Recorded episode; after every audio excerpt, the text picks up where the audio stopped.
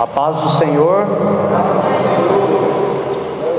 Quero pedir aos irmãos e irmãs que abram vossas Bíblias na cartas que Gálata que Paulo escreveu à igreja do, de Gálatas, capítulo 5, versículo somente o primeiro.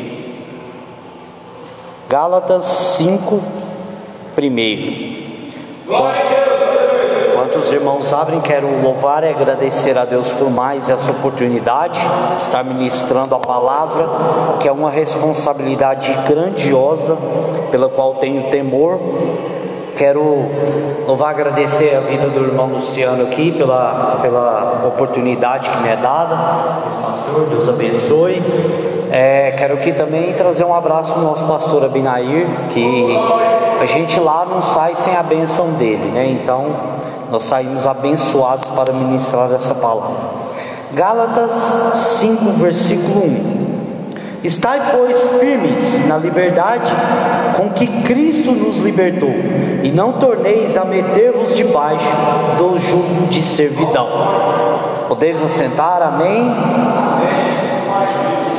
Irmãos, ah, estava meditando a respeito da palavra e tenho que confessar a vocês que, na verdade, eu estava com outra palavra em mente, mas o Espírito Santo veio falando comigo, ele já veio falando comigo alguns dias sobre um tema, e enquanto eu cheguei, eu estava a caminho de chegar aqui, eu senti o Espírito Santo querendo que eu ministrasse sobre isso. E nós vamos falar um pouquinho sobre a plenitude desse Evangelho, a plenitude de viver na presença de Deus, a plenitude de viver com Jesus Cristo. O que significa isso? O que isso tem que gerar em nós? Porque se nós de fato somos alcançados pela graça de Deus, se nós de fato somos amados por Jesus Cristo através daquele sacrifício de cruz, se nós de fato cremos na mensagem redentora daquela cruz, se nós de fato acreditamos que a promessa dele é fiel e é verdadeira e que ele vai cumprir, que vai voltar para buscar a sua igreja, isso tem que gerar algumas mudanças em nós. O que o autor aqui, Paulo, está escrevendo à igreja dos Gálatas, ele está falando exatamente sobre isso, essa liberdade nova que Cristo nos deu, uma liberdade que nós não tínhamos, nós éramos como o povo hebreu no Egito, eles estavam cativos, estavam trabalhando, escravos. Eles estavam presos, eles não tinham liberdade, não recebiam conforme o trabalho que eles faziam. Mas para eles, eles tiveram uma dificuldade de crer, de crer naquilo que Deus estava fazendo, mesmo quando eles estavam no deserto e tinha uma nuvem que cobria eles no sol, mesmo quando eles estavam no deserto e eles tinham o que comer e o que beber, mesmo estavam no deserto e os seus sapatos não pereciam, mesmo quando estavam no deserto, o Senhor abençoava eles. Eles tiveram a dificuldade de crer nessa promessa que Deus tinha para eles, que ia dar uma terra nova, uma terra que manava leite e mel. Eles tiveram essa dúvida, e sabe o que, que eu paro para pensar sobre isso?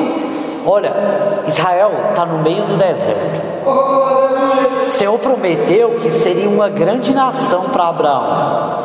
O Senhor prometeu que dessa terra que Moisés ia levar aquele povo, ia manar leite e mel. Como é que você vai tirar leite e mel do deserto? É só crendo na palavra, crendo que Deus é poderoso e que Ele pode realmente fazer. E se você parar para ver o que é a nação de Israel nos dias de hoje, no meio do deserto é uma das que mais produzem na agricultura. Como você explica isso? Produzir na no meio do deserto é algo que somente a mão poderosa de Deus pode fazer.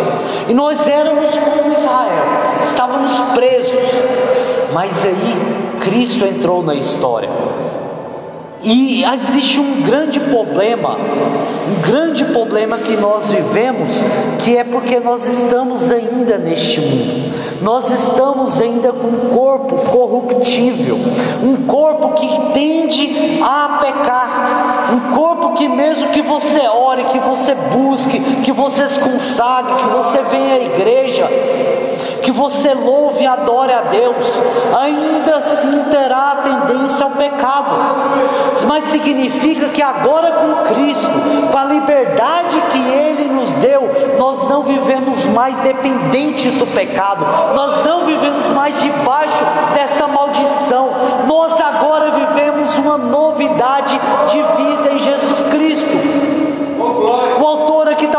dessa liberdade. Os hebreus, os judeus, eles não creram em Jesus e não creem em Jesus até os dias de hoje por um problema. Quando Jesus veio naqueles tempos, os hebreus estavam esperando um libertador do tipo de Moisés, um libertador que tirasse eles da escravidão das mãos humanas. Mas o que Jesus veio fazer era uma obra muito maior do que Moisés fez. E quando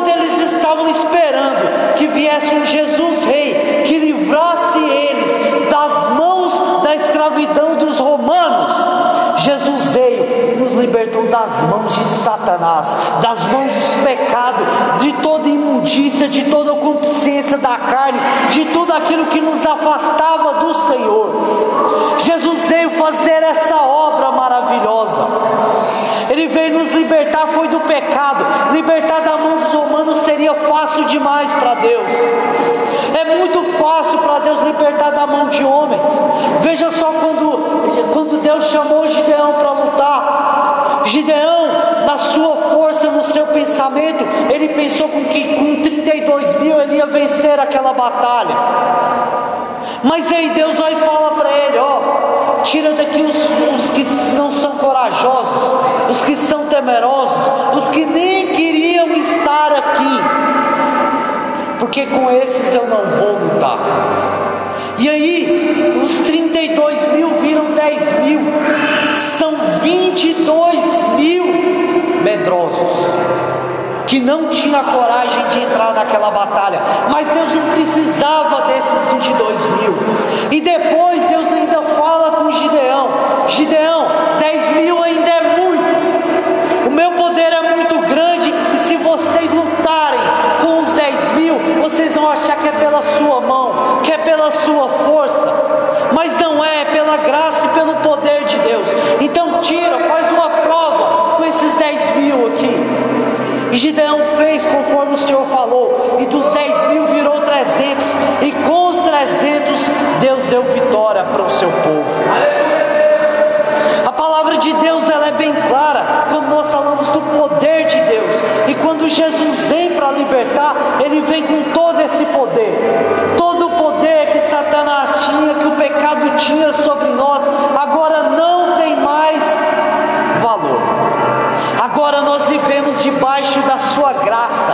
debaixo do Teu amor, debaixo da Tua misericórdia, e é por conta disso que nós devemos viver uma novidade de vida.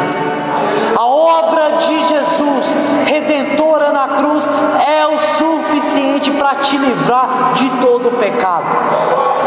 Não precisa ficar mais remoendo aquele pecado do passado. As coisas elas já se passaram e tudo se fez novo pelo seu sangue que nos purificou.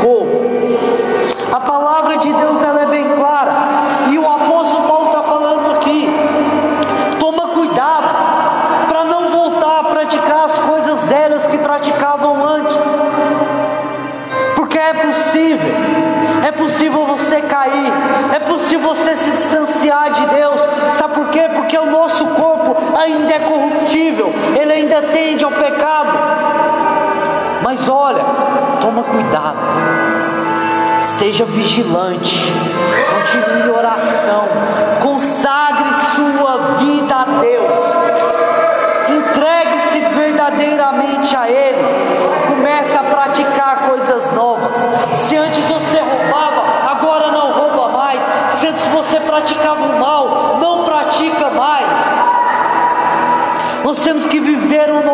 vida diferente do que vivemos.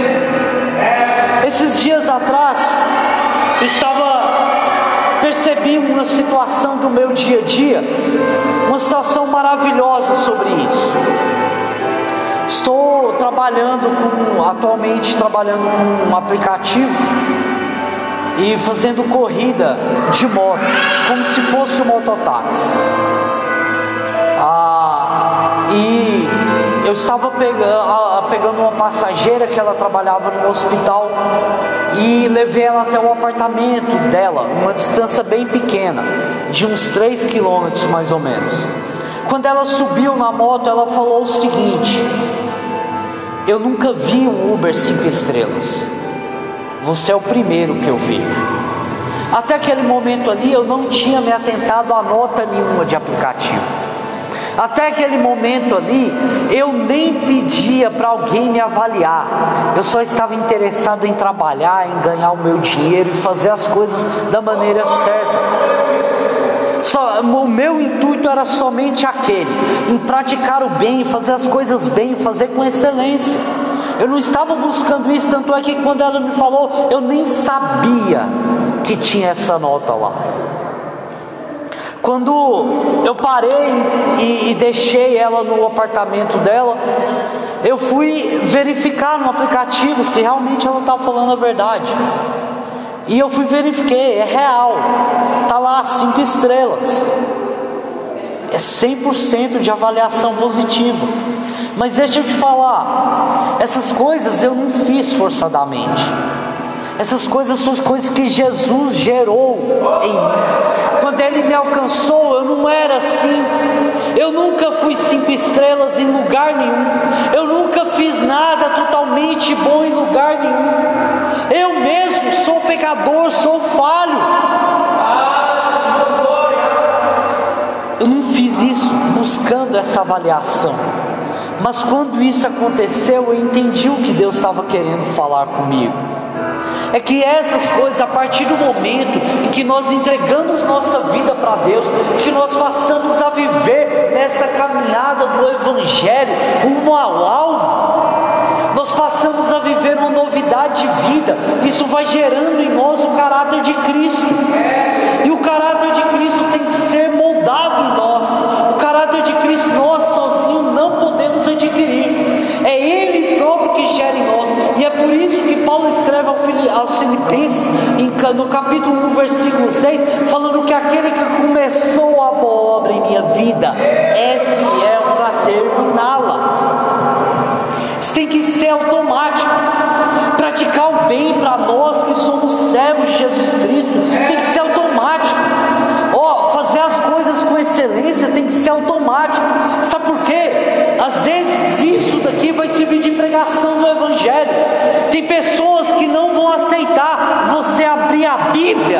pregar a palavra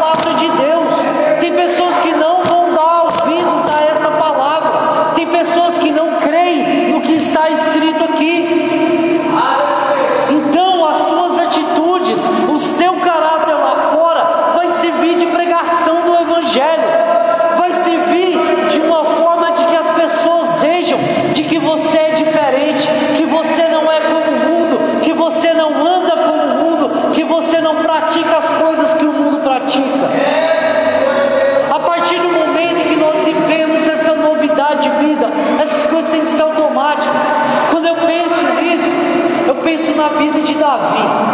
Antes dele se tornar rei, ele já tinha sido ungido por Samuel. Mas aí Saul já tinha sido deposto do cargo por Deus. Deus já tinha rejeitado ele. E ele estava sendo atormentado por espíritos. E quando ele é atormentado, os sábios do rei Saul aconselham ele ao seguinte: Rei, busca alguém que toque bem harpa, quando ele toque, os espíritos imundos saiam. E era uma dica muito valiosa. Mas o rei Saul não conhecia ninguém. Esses sábios não conheciam ninguém que poderia tocar essa harpa. Mas tinha um servo de Saul que ele, ele conhecia.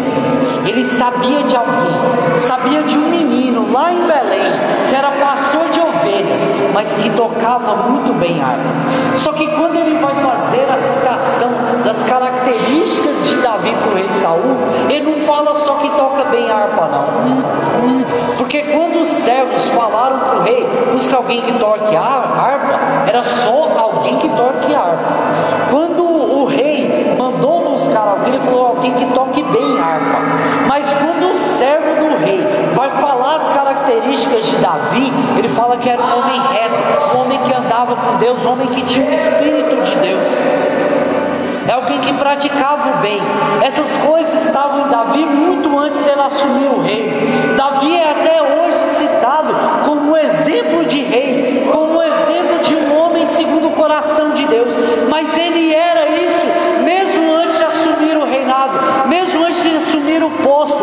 Deus tinha dado a ele. Para Davi, isso era automático. Praticar o bem, fazer as coisas bem com excelência era automático para ele, porque Deus já tinha gerado isso nele, e isso para ele era fácil de se cumprir. Nós temos que aprender a viver com essas coisas, de praticar as coisas bem, fazer as coisas com excelência. Quantas vezes nós olhamos para alguns irmãos, nem que seja da sua igreja, que seja da, da, da rua da sua casa, às vezes do seu trabalho, que às vezes fazem as coisas morosamente, com preguiça. O Evangelho de Deus não é para fazer as coisas com preguiça, é para fazer as coisas com vontade, com excelência, fazer as coisas com gratidão a Deus. Porque afinal, olha só, Deus entregou na cruz o melhor que Ele tinha por nós. Não tinha nada melhor para Ele entregar do que Jesus naquela cruz. Pelo contrário, Ele enviou muitos juízes, profetas, reis, e nenhum conseguiu cumprir a lei. Mas chegou um momento em que Ele falou: basta, agora eu vou enviar o meu entregar por amor daqueles que são pecadores. Nós vivemos um evangelho que é o único Deus que se entrega pelos seus servos. Nenhuma outra religião do mundo Deus vai fazer isso não. Pelo contrário, os deuses das outras religiões vão querer exaltação. Eles, vão, eles jamais vão se misturar com o seu povo. E Jesus não, ele se misturou, ele andou no meio de nós. Jesus, se você for parar para pensar na sua magnitude, ele andou como você andou.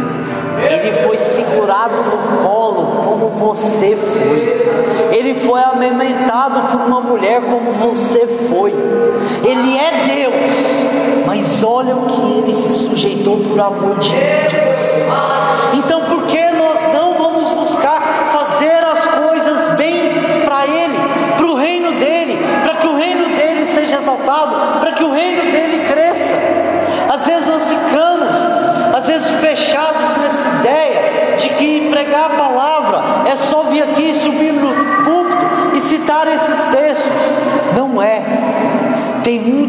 outras formas de você pregar a palavra. Sabe aquele seu vizinho? Ele te observa. Sabe aquele seu colega de trabalho que às vezes você quer que ele esteja na igreja? Ele está te observando. Ele está observando a sua atitude, observando o seu caráter, está observando como você reage em alguma circunstância adversa.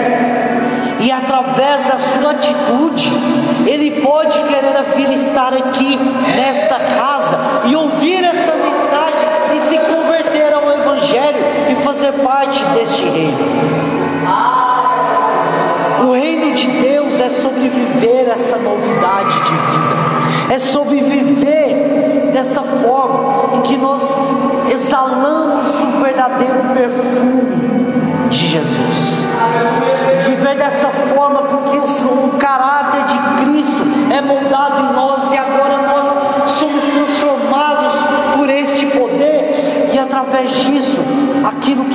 maldição que saía da nossa boca agora se transforma em palavras de bênção, palavras de edificação, palavras de exaltação, palavras de adoração a Deus. Eu era muito assim, antes de, de ser encontrado por Cristo e viver este Evangelho. Olha, quem me vê hoje nem imagina. Da minha boca saía muita palavra suja, muita era absurdo, uma coisa assim temerosa. As mães, os amigos lá da rua de casa não gostavam de mim, porque quando eu ia conversar com os filhos delas, eu só conversava xingando, falando besteira. Ninguém gostava disso lá na rua de casa. Mas a partir do momento em que Cristo mudou a minha vida, Ele começou a gerar esse novo caráter. E hoje, se eu estou aqui pregando a palavra de Deus e pregando as bênçãos de Deus através da Sua palavra, é porque Cristo me transformou. Mas Ele ainda não terminou essa obra. Essa obra ainda está em andamento. Eu ainda às vezes viro, às vezes eu pego, às vezes eu sou falho, às vezes no trânsito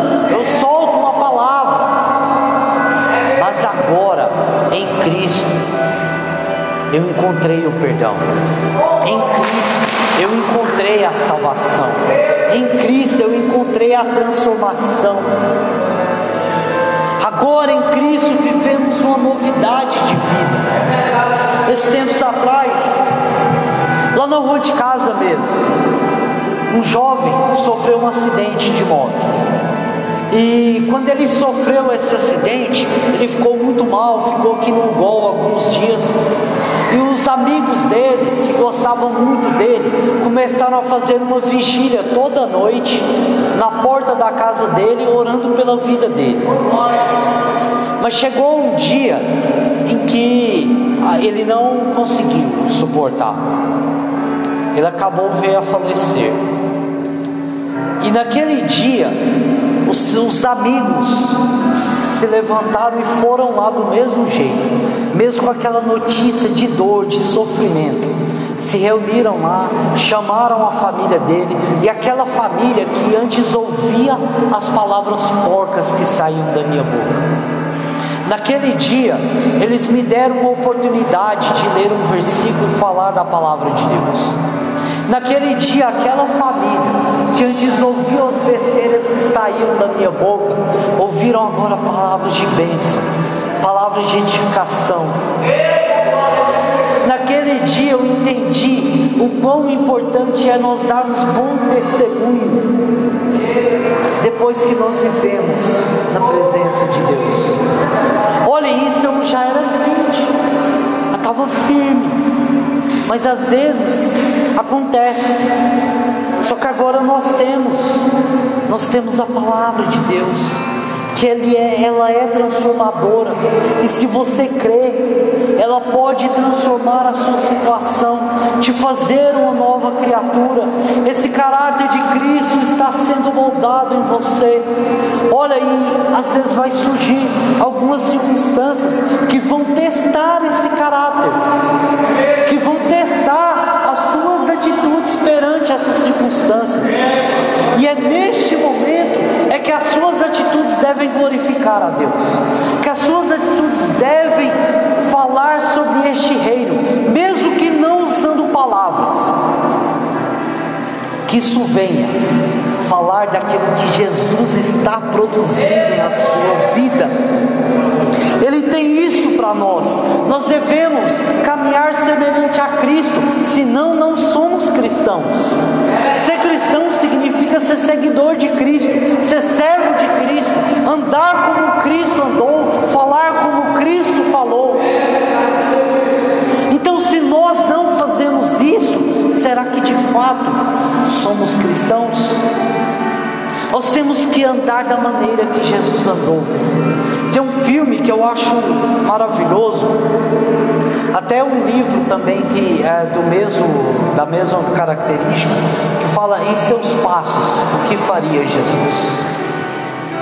Eu acho isso maravilhoso, porque isso significa o que? Conforme o seu andar, onde você está, o que você tem que fazer, a atitude que você tem que tomar, você para e pergunta: o que Jesus faria no meu lugar? falasse aqui? Que atitude que Jesus quer que eu tome nessa situação? É assim que devemos andar com Jesus? Nós devemos andar como Jesus andou? Ele quer mudar a nossa vida. E o apóstolo Paulo escreveu aqui para tomarmos cuidado, para não voltarmos às velhas práticas. É um cuidado que o apóstolo Paulo, um zelo que ele tem com a sua igreja. A palavra de hoje é para você zelar. Zelar por esse caráter, zelar por essa transformação, zelar por essa palavra, zelar por esse reino. O reino de Deus não vai crescer se você não exalar a Cristo onde você for se você não levar a palavra de Deus onde você for. E tem lugares, conforme eu falei, que eles não vão aceitar isso aqui. Existem países que não aceitam que você tem isso em mãos. E olha o privilégio que nós temos no Brasil. Você pode pegar a sua Bíblia, colocar debaixo do braço onde você quiser. Aleluia. Mas por que não estamos fazendo isso? Por que não estamos? este Evangelho. Tem muitas almas lá fora sofrendo que ainda não ouviram esta mensagem. Cristo está nos chamando hoje aqui para falar do seu amor, para falar da sua palavra, para que esta palavra venha ser viva e eficaz dentro de nós. Porque quando isso toma conta de nós, quando isso transborda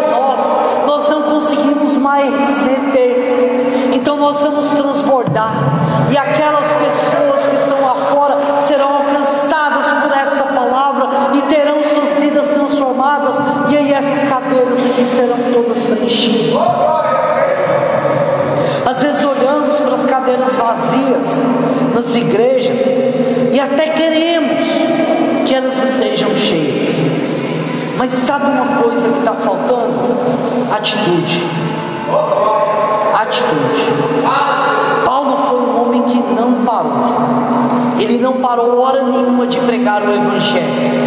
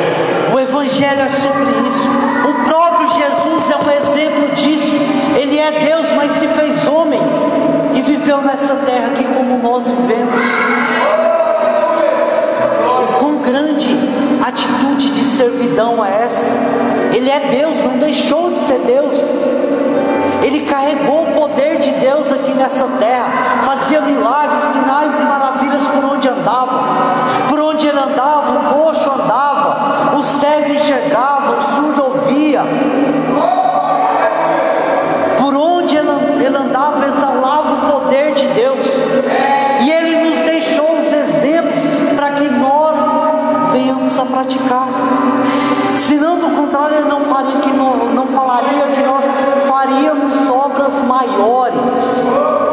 Ele nos chamou para isso, para que nessa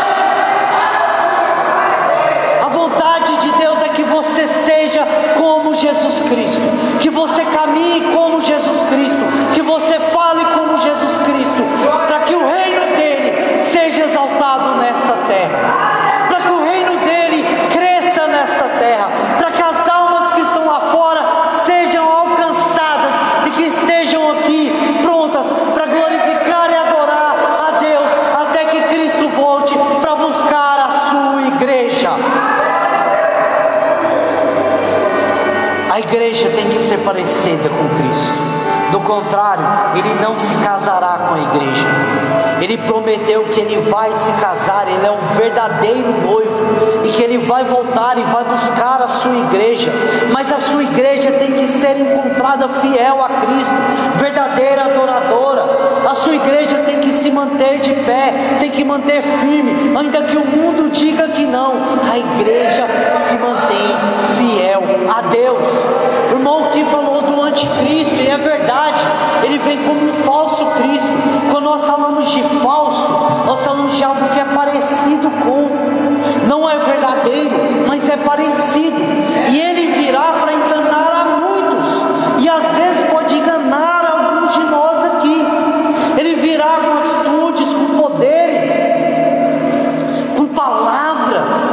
palavras